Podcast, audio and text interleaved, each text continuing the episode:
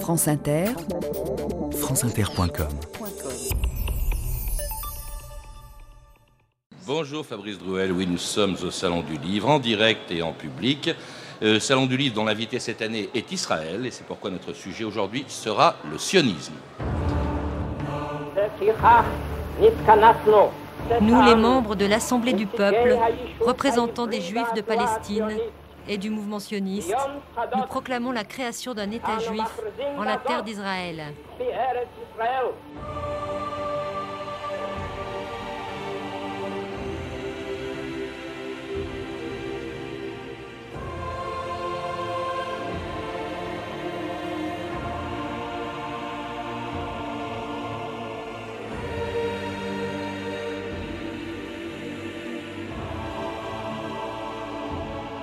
2000 ans d'histoire.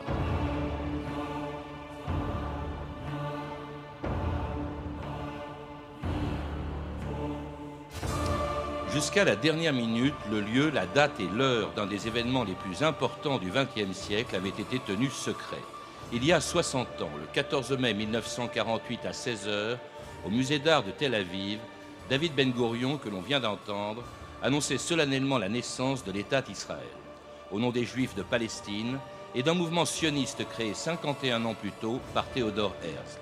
C'était le 29 août 1897 quand ce journaliste viennois, impressionné par l'antisémitisme qui s'était déchaîné en France pendant l'affaire Dreyfus, avait lancé l'idée de créer un État juif sur une terre qui, selon la Genèse, avait été donnée par Dieu aux descendants d'Abraham. Lorsqu'il atteignit sa majorité, Dieu dit à Abraham, Quitte ton pays, ta parenté et la maison de ton père pour le pays que je t'indiquerai. Je ferai de toi un grand peuple, je te bénirai et je glorifierai ton nom. Abraham partit comme le lui avait ordonné l'Éternel, et ils se mirent en route comme des étrangers sur la terre. Lève maintenant les yeux et regarde de l'endroit où tu es. Tout le pays que tu vois, je te le donnerai à toi et à ta postérité pour toujours. Est-ce possible que nous possédions en paix cette contrée? Car ce sont les Cananéens qui habitent cette terre. Seule la promesse qu'il nous a faite garantit notre avenir.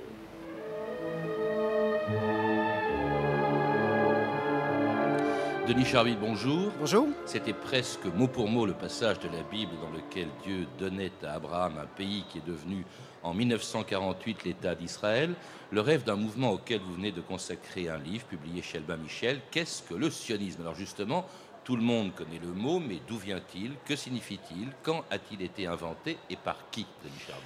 Alors Nathan Birnbaum est l'auteur de, ce néologisme qui est fondé à partir de, deux mots. Euh, l'un est, Sion, n'est-ce pas, euh, qui désigne euh, la colline de Jérusalem. Par référence, c'est la terre d'Israël. Et puis le, isme, n'est-ce pas, qui est propre à une idéologie, c'est-à-dire l'idée que ce rêve-là, cette nostalgie-là, va se concrétiser sous la forme d'un programme, d'une action qui va aboutir à la création de l'État d'Israël. Mais c'est antérieur à Herzl, puisque c'est en mai 1890, à la tête d'une réunion d'étudiants et dans, un, dans, un, dans, une publication destinée à des étudiants juifs euh, euh, à Berlin, qu'il, que pour la première fois, il forge ce, mot nouveau qui va avoir euh, la fortune que l'on sait. Alors à l'époque, il faut le rappeler, il y a très peu de juifs en Israël, ils sont tous partis pour beaucoup déjà depuis très longtemps, c'est la fameuse diaspora des juifs depuis, depuis l'époque romaine. Je crois qu'il n'y en a que 25 000 sur un territoire qui compte à peu près 450 000 habitants. Euh, et euh, les Juifs commencent à arriver à ce moment-là à cause d'un événement majeur qui se produit euh, en Europe, en Russie plus précisément, qui, provoquera la première alia, la première euh, immigration, c'est euh, l'attentat dont est mort d'ailleurs le tsar Alexandre II et qui a provoqué un pogrom gigantesque en Russie. Effectivement, c'est en 1881 et à la suite de ce pogrom, je dirais, il est, pour la communauté juive extrêmement importante hein, en Russie. Deux tiers du peuple juif se trouve en Russie à cette époque-là. Ça va avoir l'effet comme d'une guerre pour des nations, c'est-à-dire que ça va provoquer un bouleversement énorme, dont le seul n'est pas, bien sûr, l'immigration en, Israël, puisque à ce moment-là, on va avoir d'une part des juifs qui vont dire il faut faire la révolution, et ils vont rejoindre ce qui va devenir les partis euh, socialistes et, communistes par la suite. Une énorme partie, plus importante encore, décide il faut quitter la Russie, l'avenir des juifs n'est plus en Russie, il faut aller aux États-Unis, et une petite frange, effectivement très minoritaire, mais qui va avoir un pouvoir symbolique très très fort, va dire oui, l'avenir des juifs n'est plus en Russie, mais il n'est pas en Amérique, il est euh, en, Palestine, en, Israël, qu'il faut récupérer, parce que nous sommes à l'ère des nationalismes. Là, vous faites référence peut-être à mouvement qui existait avant que le mot sionisme n'existe, ce sont les amants de Sion, hein, Denis Charby. Effectivement, le, premier mouvement qui se constitue en 1882 s'appelle les amants de Sion. Son, le, document qui en fait état, c'est un petit opuscule qui s'appelle Auto-émancipation d'un docteur Léon Pinsker, qui va dire en gros ce que Herzl dira autrement euh, quelques années plus tard, et qui euh, estime que voilà, euh, les juifs sont partout, ils se trouvent toujours en, précarité, leur sécurité est toujours très relative, et il faut donc penser à les réunir comme nation, comme peuple, pour disposer de leur autodétermination, de leur auto-émancipation et euh, au 19e et au 20e siècle, c'est donc euh, la création d'un État, en tout cas d'une gestion autonome de leur destin. Tous les juifs ne sont pas d'accord, notamment dans les pays où ils ne sont pas persécutés, en tout cas pas de la même manière. Et euh, par exemple en France ou en Grande-Bretagne, où à ce moment-là, on est plutôt partisan de l'intégration des juifs dans la population, de son assimilation, de leur émancipation dans les pays où ils ne sont pas. Effectivement, il va y avoir deux types de réactions dans les pays où les juifs ont déjà bénéficié de l'émancipation. La première réaction, euh, sera une réaction, on va dire, assez hostile. Alors, soit pour des raisons religieuses, soit pour des raisons justement politiques, c'est-à-dire euh, ne, suscitons pas l'idée que les Juifs sont une nation parce qu'on pourrait se retourner contre nous et nous dire alors, si vous, n'êtes pas, si vous êtes de la nation juive, donc vous n'êtes pas de la nation française, euh, allemande ou britannique, première réaction. Mais il y a une autre réaction qui n'est pas négligeable, qui consiste à dire le sionisme, c'est une très bonne solution pour tous les Juifs qui n'ont pas bénéficié de l'émancipation. Donc, ce n'est pas bon pour nous, mais à titre philanthropique, on peut effectivement euh, aider et soutenir ce mouvement, notamment pour les, la grande masse des Juifs qui se trouvent entre, la Russie et la Pologne. Alors c'est justement ce que pensait un journaliste de Vienne euh, qui euh, était plutôt favorable à l'émancipation ou à l'assimilation, mais qui était bouleversé un jour en arrivant en France en pleine affaire Dreyfus et qui brusquement était venu en France d'ailleurs pour en faire le commentaire dans son journal. Herzl, die Neue Freie Zeitung von Wien. Monsieur Theodor Herzl, de la nouvelle presse libre de Vienne. Ça m'a fait froid dans le dos. Et puis cette haine, cette folie collective. Ça vous surprend, vous? Depuis le scandale de Panama, la France est redevenue furieusement antisémite. Et si nous faisions fausse route? Si la voie du salut n'était pas celle de l'émancipation des Juifs, de leur assimilation par les diverses sociétés où ils vivent Juifs, mes frères, ils ne vous laisseront pas vivre tant que vous n'aurez pas appris à mourir. Ce sont les derniers mots de Jacob Samuel à la fin de la pièce que je viens de terminer. Le nouveau ghetto. Il nous faudra mourir pour une patrie à nous, pour un État juif. Ni émancipation, ni assimilation. Une patrie pour les juifs.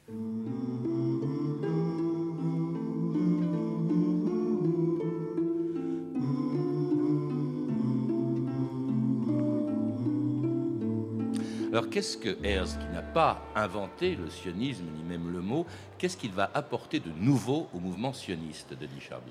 Bah, je veux dire, il va faire en sorte que, euh, grâce à lui, le mouvement sioniste va devenir irréversible. C'est-à-dire, jusque-là, euh, avec les mouvements des amendes euh, qui avaient effectivement envoyé une vingtaine de milliers de juifs en Palestine, ce qui n'était pas négligeable, mais aurait pu aussi bien disparaître. Ce que va apporter Herzl, c'est d'en faire, je dirais, un mouvement de relations publiques. C'est-à-dire qu'il va publier son livre, alors certes dans des conditions plus favorables. D'abord, il le publie en Occident, il va être traduit dans, beaucoup de langues au même moment. L'État juif. Ça, c'est nouveau, parce que précisément, on ne parlait pas d'État juif. On envoyait jusque-là, les amendes envoyaient des Juifs euh, en Palestine, mais il n'était pas question d'un État. Exactement. Il va donner à ce projet sa clarté, sa transparence. Il va dire l'objectif est politique. C'est une question nationale. Il faut créer un État. Son livre, il y a peut-être une vingtaine de pages qui sont un peu théoriques. Tout le reste, c'est un plan un plan d'action pour y arriver. On va procéder comme ça, on va, on, va faire venir seul. À quoi ressemblera cet État? Donc il a une vision très concrète, très pratique, et puis surtout, il va se, rendre un petit peu partout euh, euh, en Russie, mais également en France, en Grande-Bretagne, et il va se rendre compte que des juifs, alors minoritaires au sein de leur communauté, mais des juifs très jeunes, et ça c'est important, des jeunes vont répondre à cet appel, et il va comprendre que ce qu'il faut faire, c'est réunir un parlement, une fédération de toutes ces euh, personnes-là qui, qui, qui, adhèrent à cette idée, et ça va être le départ du avec des institutions, un parlement et une presse, et, le, et le mouvement est lancé. Dans le premier se réunit à Bâle, donc en 1897. J'étais surpris en vous lisant, Denis Charbit, de constater que si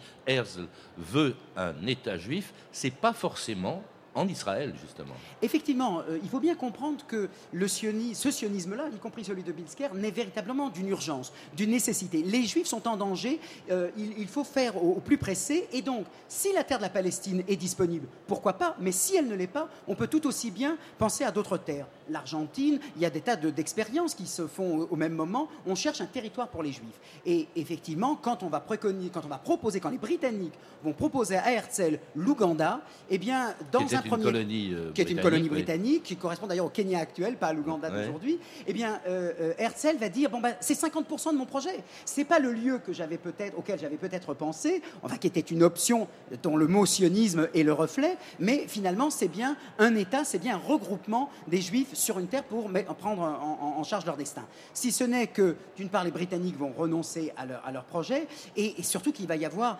presque une scission au sein du mentionnisme, certains disant attendez on a attendu 2000 ans pour la terre d'Israël, eh bien, on attendra encore 2000 ans s'il le faut, mais ce euh, c'est pas pour euh, euh, faire diversion et aller voir ailleurs. Alors, ce projet d'Ouganda, c'est en 1903. Herzl meurt très jeune, d'ailleurs un an plus tard.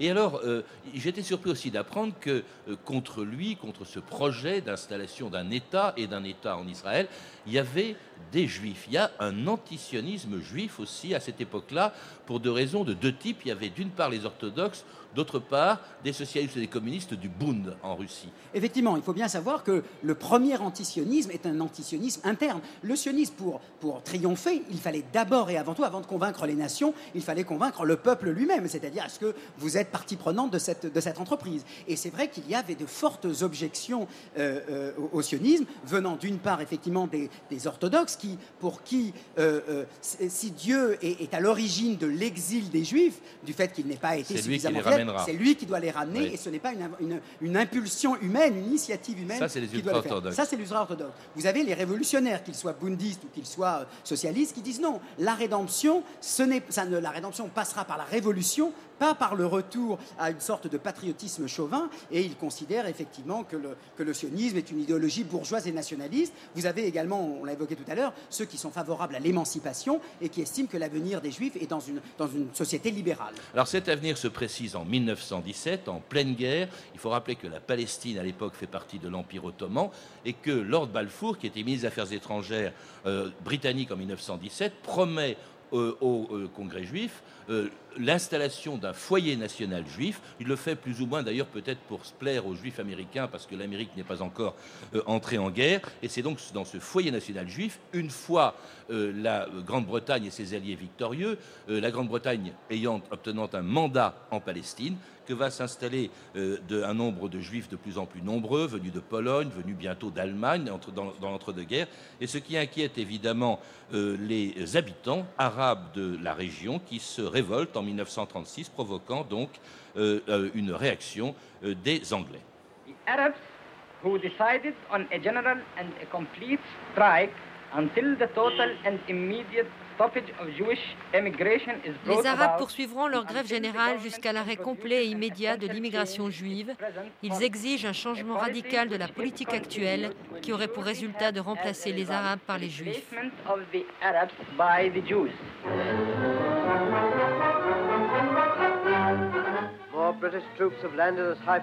Des renforts britanniques débarquent à Haïfa pour rétablir l'ordre en Palestine et mater les assassins et les bandits en usant de la force le moins possible.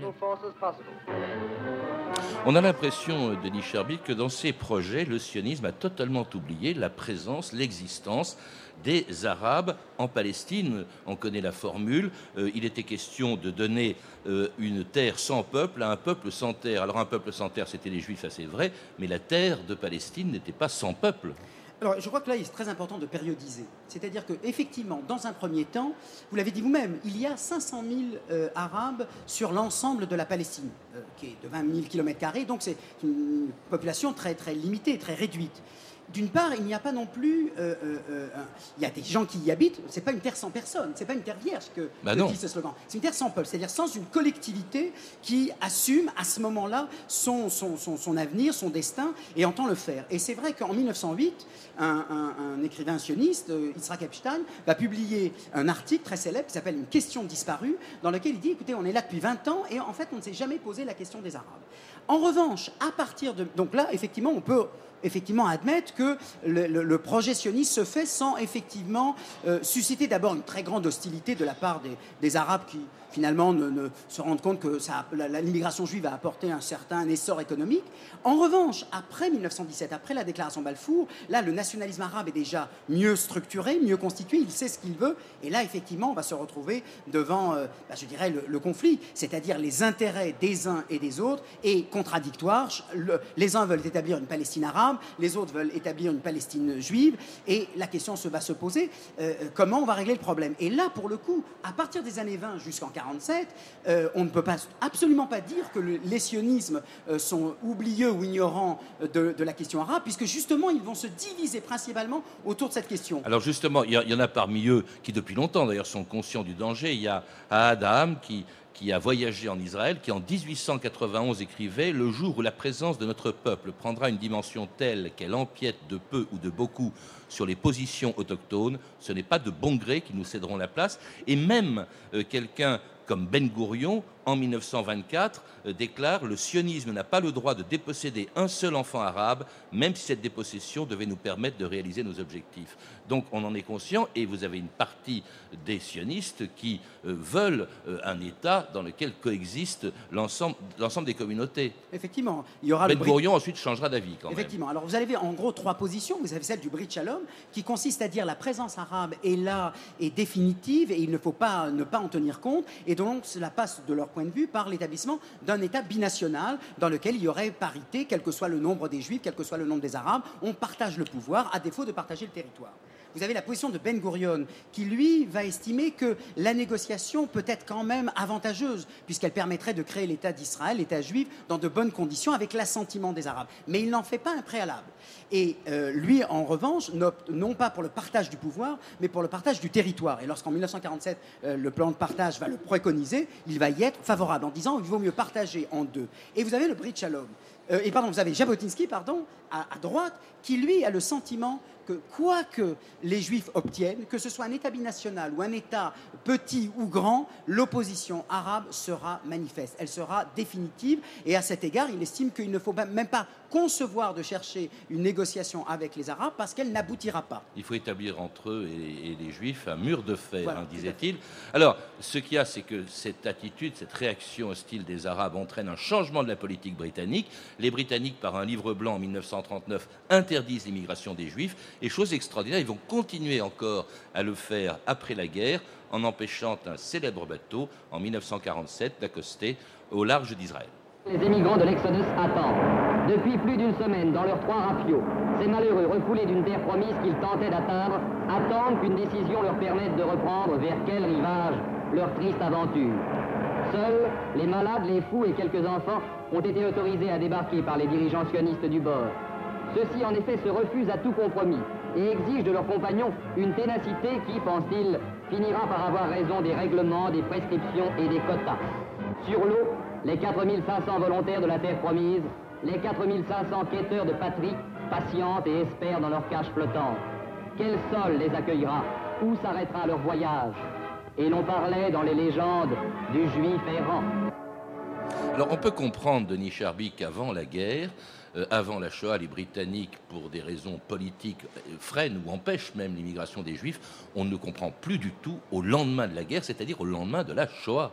Effectivement, il y a une obstination de la part des Britanniques. L'explication principale, c'est qu'au même moment, à partir de 1945, ils créent la Ligue arabe, l'ensemble des États arabes, et pour pouvoir maintenir euh, leur autorité, pour être la puissance dominante, ils comprennent que euh, leur engagement doit être du côté des Arabes, et comme les Arabes, bien entendu, s'engagent de manière totalement hostile à, la perspective même d'un État juif, eh bien, ils maintiennent non seulement euh, l'interdiction de l'immigration, mais ils refusent toute discussion euh, sur euh, une solution politique de la, de la question de, de la Palestine. Qu'est-ce que la Shoah a changé, si elle a changé quelque chose, dans la politique du sionisme, dans le sionisme?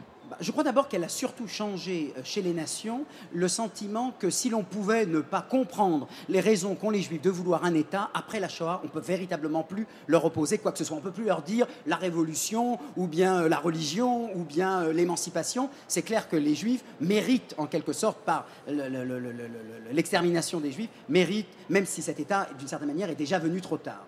Euh, pour le sionisme, eh bien, il ne fait qu'hâter l'urgence. Dans l'esprit de Ben Gurion, euh, il a le sentiment que, voilà, il ne restera d'une certaine manière du peuple juif que celui qui va se créer, se constituer, se reconstituer en nation en Palestine. Et donc, euh, c'est vrai que fort de, je dirais, de cet événement catastrophe, il sera plus plus facile en quelque sorte de convaincre les nations le 29 novembre 1947 de reconnaître l'État d'Israël et d'admettre le plan de partage. Alors elles sont tellement convaincues que même l'URSS va voter en 1947 le plan de partage euh, de la Palestine. Les pays arabes euh, refusent, l'Angleterre s'abstient, mais la majeure partie des, des pays membres de l'ONU acceptent ce plan de partage, qui sera donc suivi un an plus tard par la proclamation de l'État d'Israël par son premier Premier ministre, Ben Gourion, le 14 mai 1948.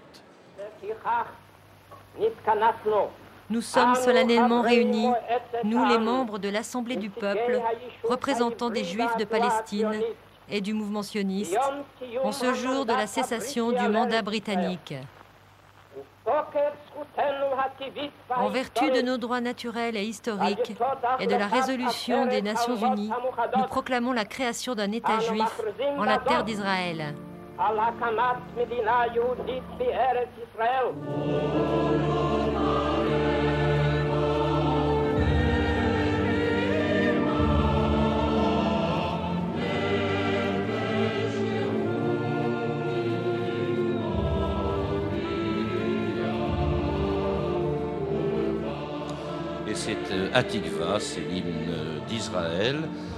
Euh, dans lequel on peut lire ou entendre Aussi longtemps qu'en nos cœurs vibrera l'âme juive et tournée vers l'Orient, aspirera à Sion, notre espoir n'est pas vain, espérance bimillénaire d'être un peuple libre sur notre terre, le pays de Sion et Jérusalem. Alors qu'est-ce que euh, Denis Charbit, après la proclamation de ce pourquoi le sionisme avait été fait, que devient le sionisme? Est-ce qu'il a encore euh, un sens ou une utilité?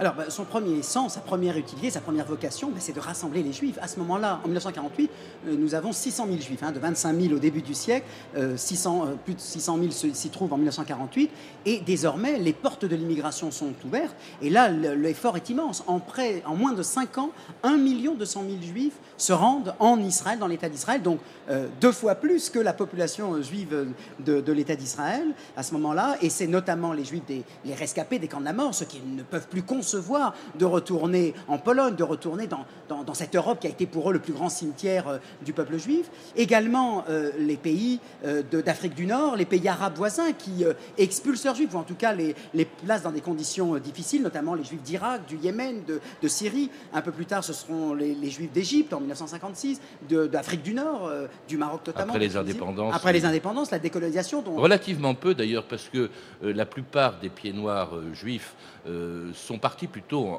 en, métropole, en France. C'est vrai pour l'Algérie, ce n'est pas vrai pour le Maroc ah et ce n'est pas vrai pour la Tunisie. C'est vrai que pour euh, la, France, il y avait 120 000 juifs en 1962, 12 000 arrivent en Israël, donc 10% seulement, la majorité d'entre eux, effectivement, arrivent en France. Ces juifs qui s'installent, ces nouveaux juifs, ces nouveaux immigrants qui s'installent, euh, bon, ils s'installent où? Dans des colonies. Alors, c'est évidemment ce qu'il peut y avoir de plus contestable dans cette création du, mouvement sioniste. Euh, c'est même d'ailleurs, Israël est le seul État, à ma connaissance, à dire ou à avoir des colonies qu'il proclame comme telles. Est-ce que ce n'est pas une perversion du mouvement sioniste tel qu'il existait à l'origine de Nicharbi Alors, il faut bien dire qu'au sein du sioniste, euh, il y a toujours eu deux, tendances. Il y a une tendance qui disait ce qu'il faut, c'est un État d'Israël dans les frontières les plus sûres que l'on peut défendre, et d'autres pour qui il y avait effectivement cette idée de récupérer l'intégralité de, euh, de, la terre d'Israël telle que dans les Israël. Israël. Et c'est vrai qu'à partir de 1967, dans les conditions de la guerre des six jours qui avait été quand même imposée à Israël,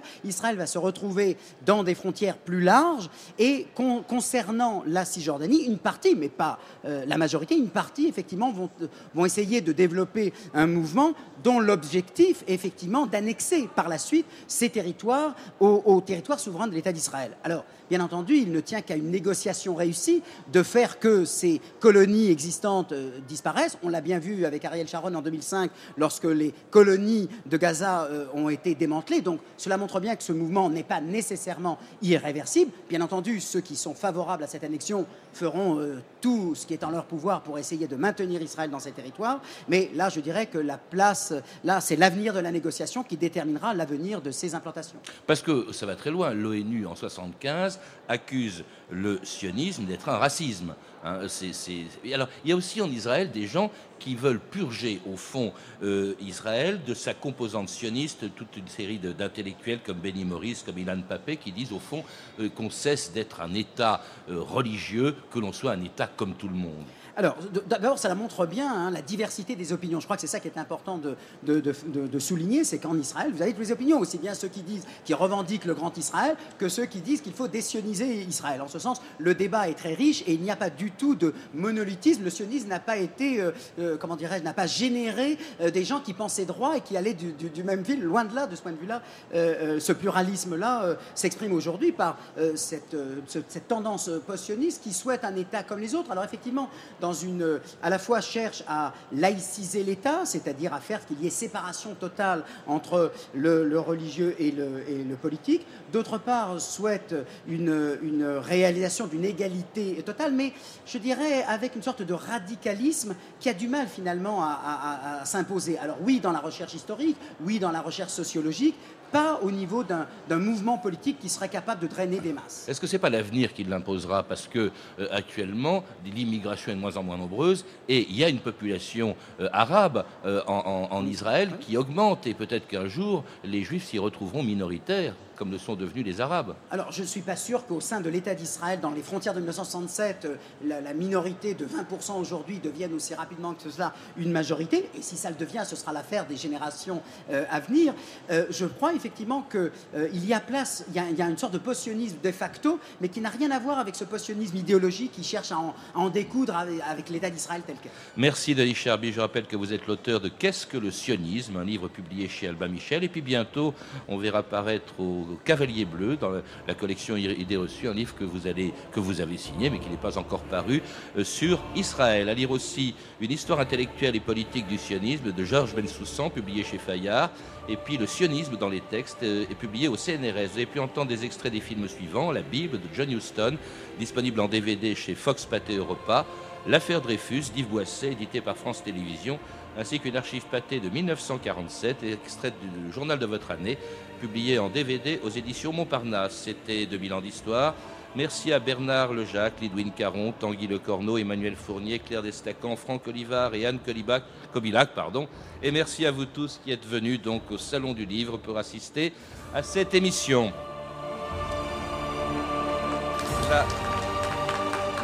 La semaine prochaine, dans 2000 ans d'histoire, lundi, pas d'émission, car le journal de 13h sera prolongé jusqu'à 14h pour analyser les résultats des municipales. Mardi, au lendemain de l'hommage national, la bataille de Verdun. Mercredi, les révoltés du Bounty. Jeudi, en partenariat avec l'Atlas du terrorisme hors série Courrier international, les débuts du terrorisme moderne. Et enfin, vendredi, dans le cadre de la journée spéciale mai 68 sur France Inter, de Nanterre au quartier latin, les débuts d'une révolte qui a ébranlé la Ve République. Bonne fin de semaine à tous et à mardi.